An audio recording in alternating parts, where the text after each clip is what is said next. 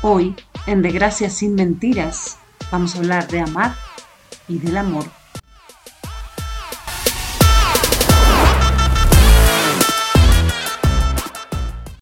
¿El amor es medible? ¿Cómo podríamos cuantificar el amor? Si esto no fuera posible, ¿cómo sabremos que hemos amado? La respuesta a estas preguntas podría transformarte en la premisa que guíe nuestra existencia. ¿Cómo sabemos que amamos más o menos que el otro? Solemos estereotipar el amor.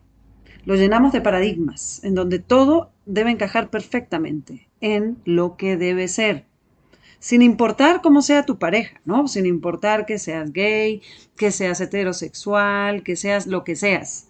Eso da lo mismo. Pero tiene que encajar en el deber ser. Algo le metemos de ese estigma.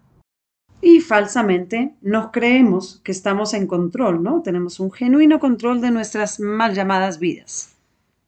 Y cuando creemos que todo está perfecto, pero empezamos a sentir vibraciones diferentes con otras personas. O, por ejemplo, empezamos a ponerle un poquito de corazón y cuando presentamos esa entrega absoluta, sentimos que algo no está bien, que algo no nos gusta. ¿Qué pasa? El libre albedrío habla siempre de dos caminos. Podés tomar el camino de continuar así o romper los esquemas.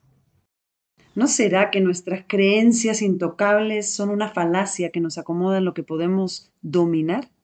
¿Cuál es la ganancia? ¿Se gana? Y repito las palabras que casual o no tan casualmente le dije a alguien muy cercano el día de ayer. A la mente lo que es de la mente y al espíritu lo que es del espíritu. En ese orden de ideas, ¿quién decide en tu vida cuándo enfrentarte a una situación emocional? ¿Es coherente? ¿Por qué? ¿Te funciona de manera efectiva? ¿Te hace más feliz? ¿Te aclara o retorna la emoción? Ahí, busca bien, está tu respuesta. Entonces, ¿has amado? ¿Qué es el amor? ¿Qué estímulos del amor son filtrados por tu cabeza? ¿Por qué? ¿Qué tanto miedo experimentas cuando sientes amor? ¿Amor a qué? ¿Y por qué? ¿Por qué crees que el amor es tolerar, ceder, dar indiscriminadamente, ponerte casi que de tapete, eso no es amor. Eso es falta de autoestima. El verdadero amor fluye, es sencillo. Es tan fácil como hacerle caso a la intuición. Si tu intuición quiere acercarse a alguien, acércate. Eso es amor. Pero obvio, le ponemos raciocinio absolutamente a todo. Entonces, ¿estoy haciendo mal? ¿Estará bien? Mm, ay, ¿será que, que estoy haciendo algo que no se debe? Ay, ¿me va a restar autoridad? ¿Me obliga? ¿Me quita libertad? Y la de lujo, ¿qué va a pensar de mí?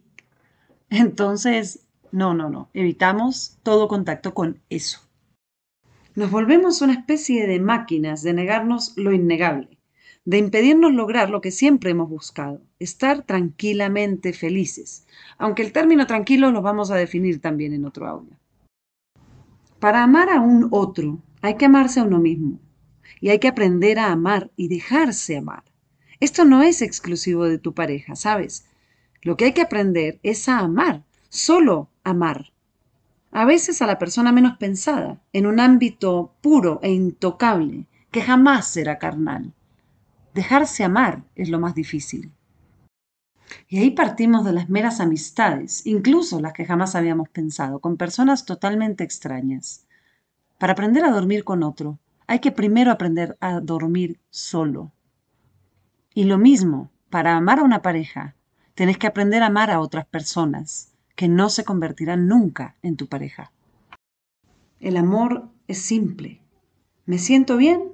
Sigo así. ¿No me gusta? Suéltalo en palabras que sean guiadas por tu corazón y seguro se resuelve. Al final, la mente nada sabe ni nada entiende del amor. Y con estas palabras es que te amo. Chao.